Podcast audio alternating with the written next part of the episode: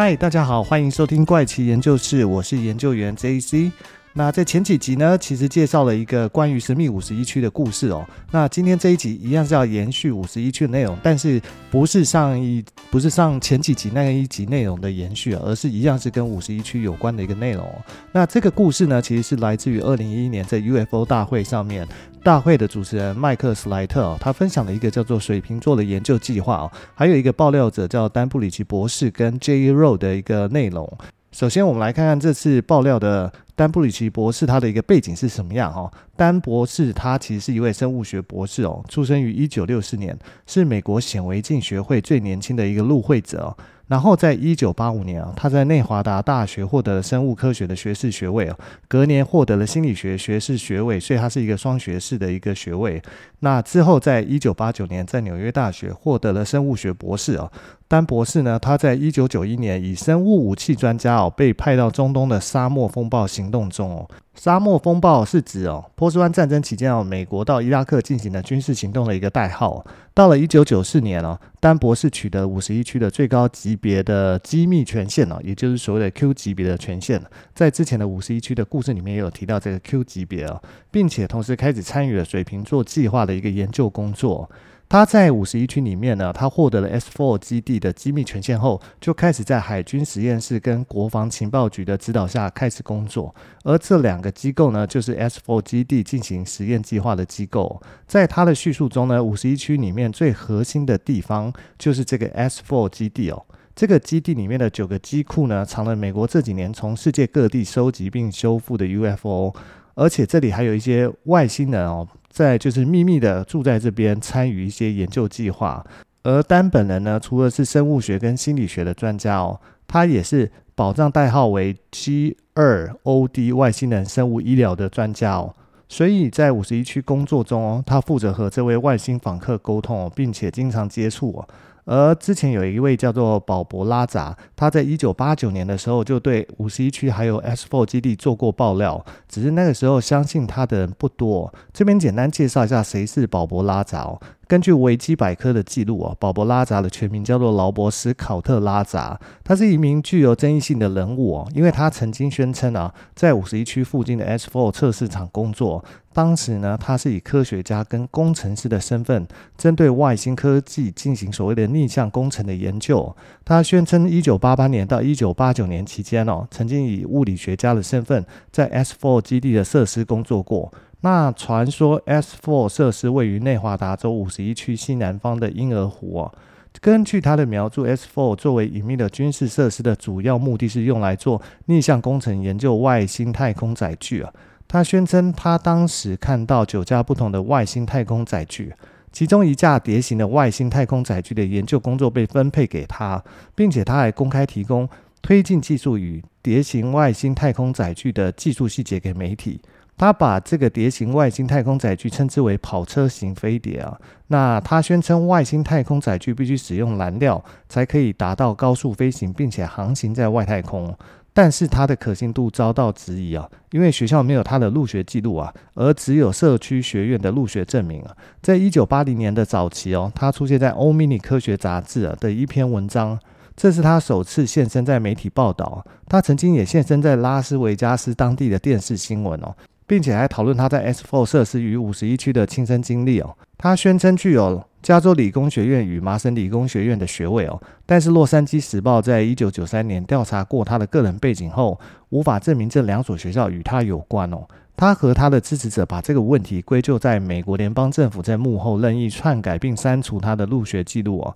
因为他公布了 S4 设施跟五十一区还有外星太空载具的相关细节哦。他认为美国联邦政府是为了他的泄密行为而抹黑他。他还宣称呢，曾经遭到不明人士的恐吓跟威胁哦。以上这些就是关于鲍伯拉扎在维基百科上的介绍，所以大概可以知道，就是他之前是有一些爆料关于五十一区跟 S4 基地的一些内容，只是他这个还是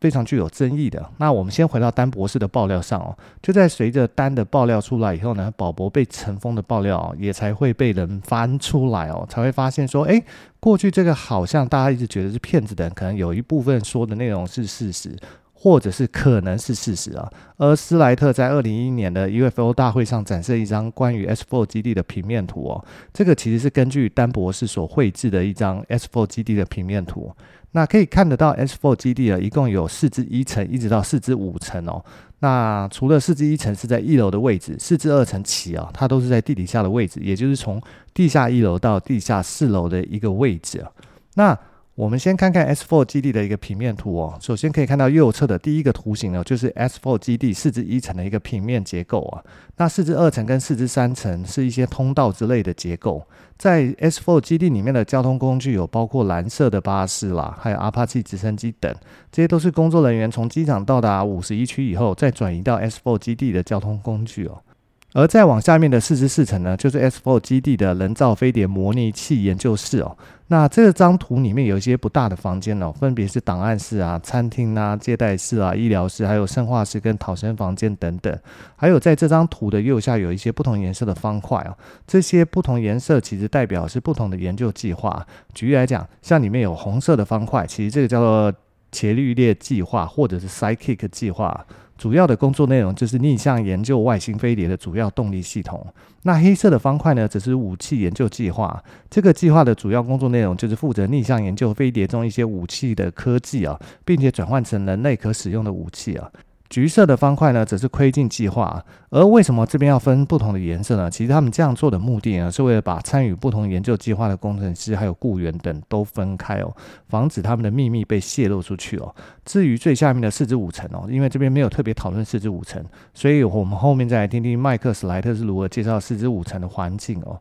那这边我们在进入 S4 基地哦，走进走廊后会发现在这边的地面上有两条颜色的路线哦，分别是右边的蓝色跟左边的红色哦。但在进入前的门口会有一个体重机哦，工作人员进入后跟离开呢，都需要裸体的去测量一下体重。他这样做的目的是为了怕你私藏物品离开 S4 基地哦。如果你被发现的话，就是会直接被逮捕。那这些线条是给不同计划的工作人员所走的规定路线，也就是在 S4 基地里面的规定是非常严格的哦。不同的计划人员连行走的路线都不一样，只能照属于自己的计划的颜色路线来行走哦。这样做的原因呢，也是为了防止不同计划的工作人员互相交谈哦，进而导致泄密的可能哦。另外呢，整个基地都有穿着黑色制服的武装警卫哦。如果发现有工作人员不按照规定的路线行走哦，这些警卫是有权直接开枪的哦。那所以说，其实整个 S4 基地的戒备哦是相当的严密啊。而且整个 S4 基地的地面只有红色跟蓝色线条，并没有黑色跟橘色的线条。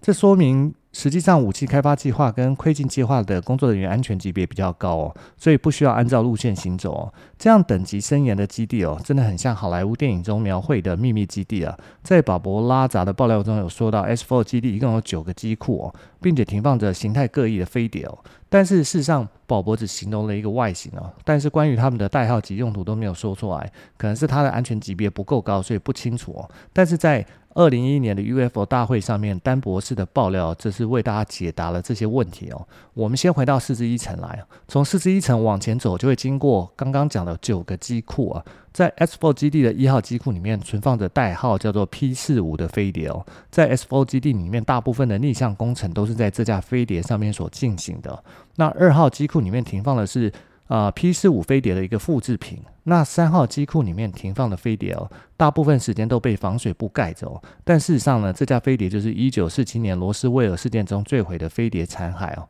那四号机库里面停放的是飞碟代号 P 五二，这是来自猎户座的飞碟哦。那五号机库里面是空的。那六号机库里面停放的是一架人造，并且跟 F 二十二战斗机非常相似的机型哦，或者是可以说是三号机库中的那架罗斯威尔事件坠毁飞碟的复制品哦。在这里，麦克史莱特则是特别的介绍，基于所有的隐形战机的设计发展过程哦，都能注意到这些战斗机的机翼跟机身是连在一起的一个轮廓。但是这样做的原因呢，是可以发挥很好，避免被雷达侦察到的一个结果。但看起来也就全部都很类似罗斯威尔事件中坠毁的那架飞行器啊。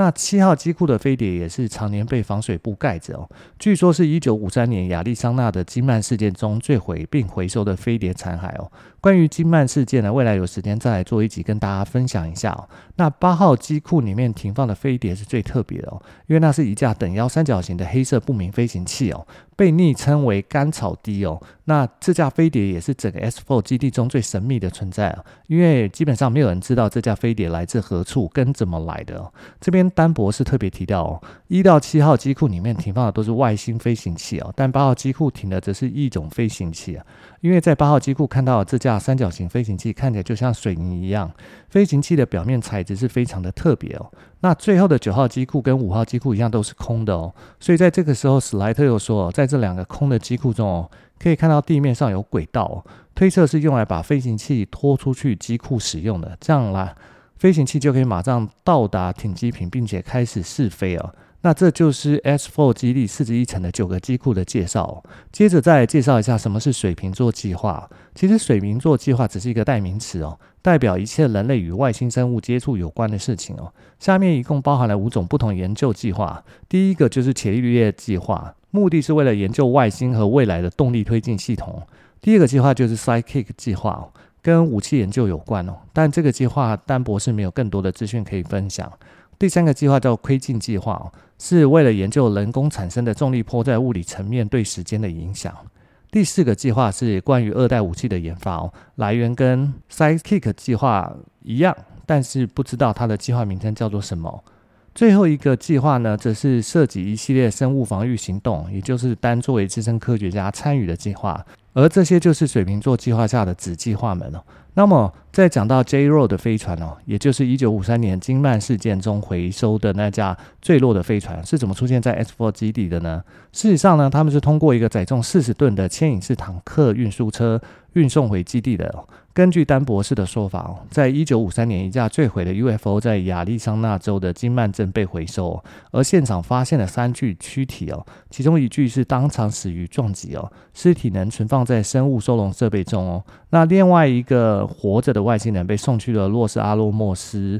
的国家实验室，那最后一个则送去了五十一区的 S4 基地，也就是跟丹一起共事并且名叫 J-Row 的外星人哦。根据丹博士称哦，在一九五四年。美国总统艾森豪与 P 五二猎户座代表举行了一次会谈，并达成了一项协议哦。协议的副本存放在 S4 基地的四十一层哦。作为交换，他们给艾森豪总统一样东西，叫做猎户座立方体哦。这个猎户座立方体到底是什么东西呢？它又被称为黄页哦。不过这个跟打电话的黄页没有关系。这是一个八乘八英寸的一个立方体哦。它也是一个量子观察设备哦。一旦使用它呢，你可以看到未来事件发生的可能性哦。想要启动这个设备的话，则需要遵守操作协定哦。它曾经被存放在 S4 基地的四十一层哦，之后被运送到华盛顿特区郊外的苏格兰仪式的共济会神庙，但是之后就没有了它的踪迹哦。这就是猎户座立方体的身世哦。那比较有意思的是，在一九四七年一共发生了三件事情哦，而且有可能并不是巧合哦。分别是一九四七年七月二号的罗斯威尔事件，然后在一九四七年成立的 CIA，也就是美国中央情报局哦，并且在一九四七年独立的美国空军成立哦。这三件事都发生在同一年哦。在一九五二年哦，CIA 称国家安全局就是 NSA 掌握了不恰当的情报，所以部分水瓶座计划的主要权力也被移交到了。这位新同学啊，就是 NSA 啊，因为 NSA 是在 CIA 成立之后才成立的机构，也因此 CIA 跟 NSA 时至今日哦，彼此之间还是存在一定的敌意跟竞争感哦。那接下来就去看四至二层哦。当你走进四至二层的时候，会先看到一个一公尺高的。《爱丽丝梦游仙境》里面的兔子雕像哦，但这是一个有象征意义的哦。那这一层呢，有一个窥镜的组装置哦，主要是用来做预测未来某种潜在事件哦。不过丹博士也讲了一个秘密哦，就是当你把窥镜向后做四十五度的调整的时候呢，就可以把它当做星门使用哦。如此一来，窥镜就会变成跳跃平台使用哦。据说美国会得到窥镜设备哦，这跟多年前在巴格达发现的苏美尔圆柱上的印章有关哦。所以说，窥镜设备的存在是有双重目的哦。不过想想看哦，一旦有人知道未来会发生的事情哦，那会影响到就是现在的时间线哦。举个例子来讲哦，可能有些人有看过一部电影叫《回到未来》哦，那《回到未来》其实是有一二三集啊，那其中在《回到未来》的第二集里面，反派的角色毕夫啊，因为他将未来的运动年鉴交给了过去的自己哦，导致整个未来都改变了，那其实就是变成是另外一条时间线了。那我们再来举例漫威的洛基电视剧哦，里面有所谓的时间调查局介入各种可能破坏未来时间线的行为哦，这也就是拥有窥镜设备另一个可怕之处哦。使用的人如果利用窥镜获得对未来的特定资讯哦，却也改变了原本时间线的走向，这到底是好还是不好哦？这问题可能没有一个答案啊，但是大家可以自己思考一下。接着呢，我们就继续往四之三层看过去哦，这里主要是 MJ 十二成员的住的房间。什么是 MJ 十二呢？其实如果之前有听过五十一区那一集的内容，就知道 MJ 十二呢其实是啊、呃、Majestic 十二的一个组织。那它是由科学家跟军事领袖还有政府官员所组成的一个秘密组织的代码，是在杜鲁门总统时期哦，就是一九四七年签署的行政命令下所组建的一个组织哦。那这个组织成立的目的就是为了调查一九四七年七月的罗斯威尔事件哦。那继续往下看，四之四层又有什么呢？呃，丹博士在 S4 基地工作的位置就是在四至四层哦，所以这边呢很多都是办公区域跟会议室哦。那最后最后就是前面在做平面图的时候，他并没有特别介绍到的四至五层哦。那这里就是最后一层四至五层，这边有个无菌球哦。在进入无菌球的时候呢，你需要穿上全身的防护衣哦。这里有一个无菌球哦，在进入无菌球之前哦，你必须穿上全身的一个防护衣啊。在防护衣内有正压的环境哦。然后防护衣上的软管会整合到这颗无菌球上。当丹博士哦要跟 J.Ro 一起工作的时候，就必须穿上这套防护衣进入无菌球。而丹博士在无菌球内工作期间哦，至少从 J.Ro 身上采集了三百份的组织样本。因为 J.Ro 正在遭受一种神经性基因缺陷病变的困扰，所以这个计划的目的哦，就是为了找到治疗这种基因缺陷的方法哦。还记得前面在提到进入 S4 基地的时候需要裸体量一次体重吗？其实来到四至五层哦，还需要再裸体量一次体重，所以要从四至五层偷渡任何东西出去哦，几乎是不可能的事哦。再来是跟丹博士共事的 J.Ro 这个名字代表什么意思呢？简单说，J.Ro 就是十五的意思，因为 J 是字母表中的第十个字母，而 Road 就是 Dash Road，则是玛雅形象文字里面代表数字五的符号，所以放在一起就是十五，也就是从十五光年以外的距离来到地球，这也是 J.Ro 的名字的意义跟由来哦。而丹博士也讲了两句很重要的话哦，那就是我从来没有见过一位外星人哦，但是我见过来自地球外的生命啊。不同之处在于 J.Ro 这样的地球外的生命哦，实际上是来自未来的人类哦，因此是跟人类有相同的血统。因为一个真正意义上的外星人是不会跟人类有一样的血统，这也是地球外生命跟外星人的差异之处哦。这其实是当时二零零一年 UFO 大会的一个录影影片画面了。他在演讲的最后面呢，提到了在二零零三年发生的一件事情哦，那就是 J.Ro 跟着吴俊球一起被运出 S4 基地了，然后被空运到尼罗河下游的阿比多斯神庙去了。那他的演讲其实就到这边就结束了。但这演讲过程中哦，除了描述 S4 基地的每一层以外啊，其实更让人觉得特别的是，原来里面藏了一个外星人 J.Ro，但是为什么最后面要把 J.Ro 送去尼罗河下游？是为了使用在那边的新人装置让 J.Ro 回家吗？还是其他原因吗？但是因为演讲到这边就结束，其实并没有再多说 J.Ro 的后续哦，所以我只能希望 J.Ro 最后有回到自己的家去哦。当然后面再去查了一些其他的网络资料时，候有发现了，就是有其他的说法是说，在多年后丹博士终于知道说 J.Ro 真的回到自己家去了，所以这也许就是。当时他的工作也许就是在交换的协议中，呃，履行了他所有的工作内容，所以被美国政府同意透过西门装置啊，就是一个跳跃啊，它就是西门其实就是一个叫 Stargate 一个。跳跃的一个装置啊，所以可以穿越时空的一个装置，就让他送回他十五光年外的一个家乡去了。也许是这样的原因啊，但是实际是怎么样呢？我们也不知道。但这个就是关于五十一区的另外一个故事了。那事实上，关于五十一区的故事还有好多的不同版本，或者是不同人经历的故事啊。未来如果有机会的话呢，也会再慢慢的将它整理出来，再来跟大家分享哦。好啊，那这一集就其实先到这边喽。那我们下集再见喽，拜拜。